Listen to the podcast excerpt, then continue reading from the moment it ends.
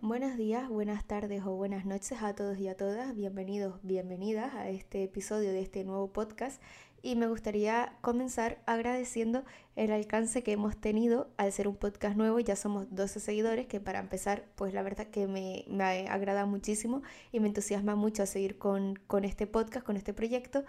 Y bueno, mi intención en un principio es hacer un episodio por semana. Estoy intentando llevarlo al día porque a veces me lío un poco con las cosas de clase y me veo muy apurada, pero bueno, creo que lo voy a intentar conseguir, aunque sea al principio en estos meses, y espero que siga siendo así por muchos años. Y hoy me gustaría hablar de un universo, por así decirlo, bueno, se conoce así, que a mí me encanta y me apasiona, que es el universo Marvel. Este universo fue creado por Stan Lee en los años 60 que inició Marvel Comics. Su primer personaje, así como dato curioso, era el Destructor. Y que bueno, siguió adelante con varios cómics más, películas, series, cortos, etc. Lamentablemente Stan Lee falleció en 2018, pero algo que le caracterizaba muchísimo era que hacía varios cameos en diferentes películas de la saga. Y esto era algo muy distintivo de él, ya que cogía el papel más simple, por así decirlo también, como puede ser un vendedor de pizzas o un repartidor de, perritos calientes, creo que lo acabo de decir al revés, perdonen. Y aparecía en escena con una frase mm, sin tener nada que ver con la trama principal ni con la historia, simplemente para descargar un poco esa tensión que estaba ocurriendo en ese momento en la película y es algo por lo que se le recuerda mucho a día de hoy, además de la huella que ha dejado creando tantos personajes de este universo. Y bueno, ¿qué es el universo Marvel? El universo Marvel se forma por todos los superhéroes que ha creado Stan Lee junto con su equipo y más personas, donde narran una historia que se basa siempre en un giro inesperado. Es decir, hay una persona, vamos a denominarla X, que le pasa ciertas cosas que acaba convirtiéndose en un superhéroe y luchando contra un enemigo estoy explicándolo así muy simple, esto tiene mucho trasfondo detrás y mucha más historia, pero no quiero ampliarme porque si no empiezo aquí a hablar de la historia y este podcast hace larguísimo.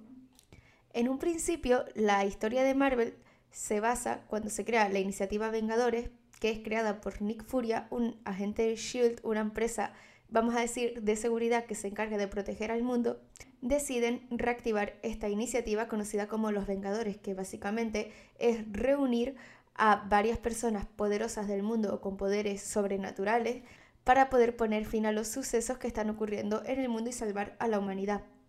La primera aparición que tienen todos ellos juntos, que son Iron Man, Capitán América, Thor, Hulk y Viuda Negra, los principales, los básicos, es cuando Loki, el hermano de Thor, aparece con un ejército de Chitauri que básicamente son como unos robots de otro universo, para invadir la Tierra y conseguir el tercer acto. El tercer acto es muy importante en el universo Marvel, ya que es un objeto con un gran poder en el que se basa casi toda la historia de Marvel. Es un cuadrado lleno de poder y Loki lo quiere para poder hacerse con él y ser un ser más poderoso de lo que es. Cada personaje que he nombrado antes, Iron Man, Capitán América, todos tienen una historia y tienen su propia película y cómic que explican por qué han llegado a ser así o por qué se han convertido en, en parte de los Vengadores muy por encima, estos personajes no son humanos normales. Eh, por ejemplo, Thor viene de un mundo que se llama Asgard, que es externo a la Tierra.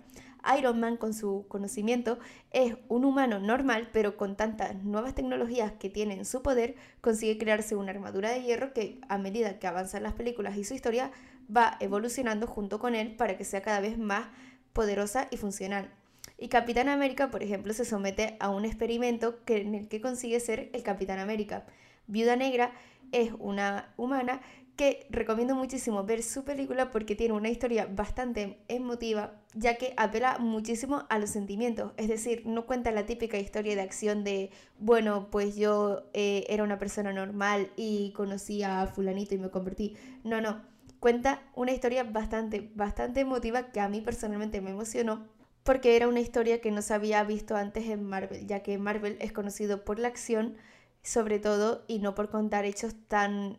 tan cercanos a los sentimientos de las personas, sino más bien se centra siempre en la acción y en poder resolver un conflicto.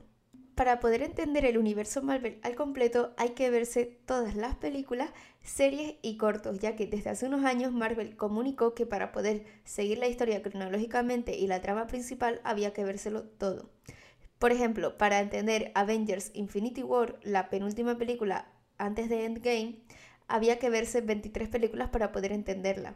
Y con estas nuevas entregas que estamos recibiendo a lo largo de estos años, el número se ha ampliado, dividiéndose incluso hasta por fases para poder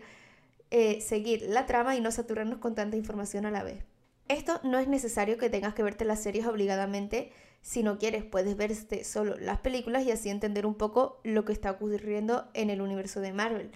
Pero es una recomendación que hace Marvel para que no nos perdamos nada de lo que aparece en las próximas entregas ni en las películas. Como segundo punto principal del episodio, me gustaría hablar de la influencia que tienen los Vengadores y las películas de Marvel en la sociedad.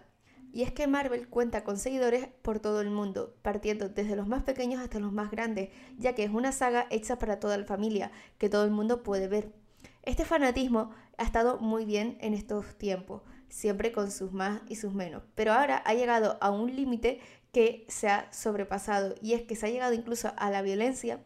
o incluso a la gente obsesionarse con esto como ha ocurrido con Harry Potter, El Señor de los Anillos, etc. Es debido a la influencia que también que tiene Marvel en la sociedad, ya que por ejemplo hay en varias ocasiones donde los Vengadores pasan de ser héroes a vistas de la humanidad a enemigos. Y esto pasa también muchas veces en el mundo real, ya que estos son vistos como enemigos por las decisiones y acciones que hacen, tal y como ocurre por ejemplo cuando un político o una política toma una decisión y nosotros no estamos de acuerdo, que hay personas que llegan incluso a obsesionarse con ello y a tomar decisiones por el mal camino ellos mismos. Sin embargo, yo voy por otro camino conocido como la teoría de la espiral del silencio. Esta teoría se basa en que siempre hay un grupo masivo que toma las decisiones por el resto de la gente y la gente que no toma esa decisión se calla simplemente porque es lo que decide la mayoría o ese grupo o no se quiere contraponer a la decisión por miedo al rechazo.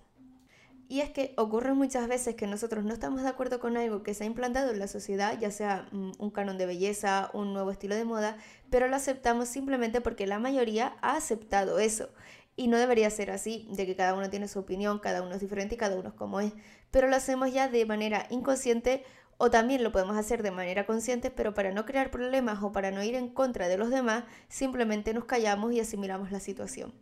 Y es lo mismo que pasa en las películas de Marvel muchas veces, que toman unas decisiones que no les gusta a todo el mundo. Entonces, por eso pasan de héroes a enemigos.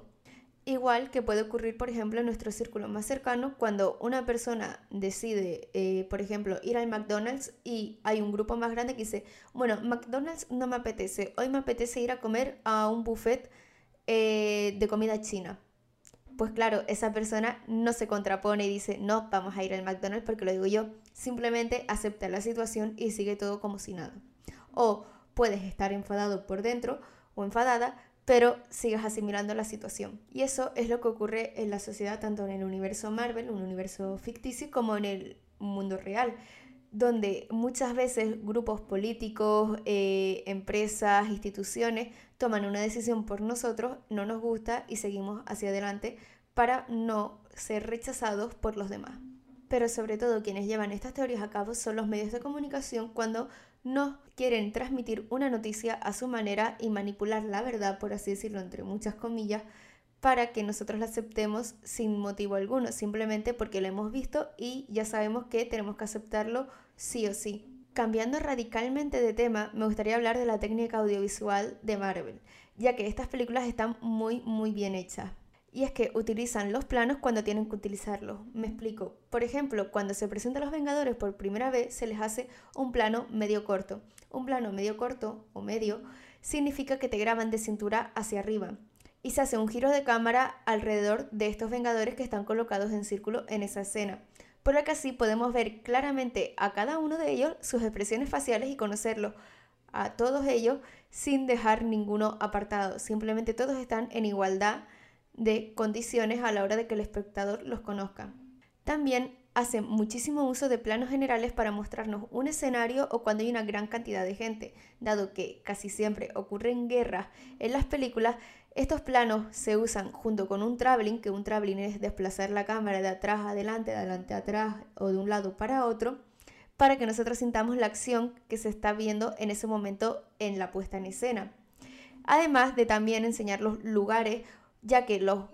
sitios de Marvel son conocidos por su increíble estética ante la pantalla, como se puede ver en Doctor Strange Multiverse of Madness, perdón si lo he dicho mal, que creo que sí, cuando hay un universo paralelo que es básicamente formado por fragmentos de cristales y entonces hacen un plano general donde se ve al Doctor Strange en medio volando, por así decirlo, como rompiendo un cristal. Y para que tú no te pierdas ningún detalle, lo hacen en un plano general donde puedes ver tanto al Doctor Strange como el universo entero. Otro plano que utilizan muchísimo es el primer plano para que podamos ver las expresiones y lo que sienten los personajes en ese momento y no olvidar su lado humano, ya que como son superhéroes muchas veces nos olvidamos de que también son seres humanos que tienen sus emociones y sus problemas y todo. Como por ejemplo se puede ver en Infinity War cuando Thanos alcanza las cinco gemas del infinito, en lo que se basa la película, y se ve en él una sonrisa, un gesto que en este personaje es muy poco común, hablando en este caso sobre él.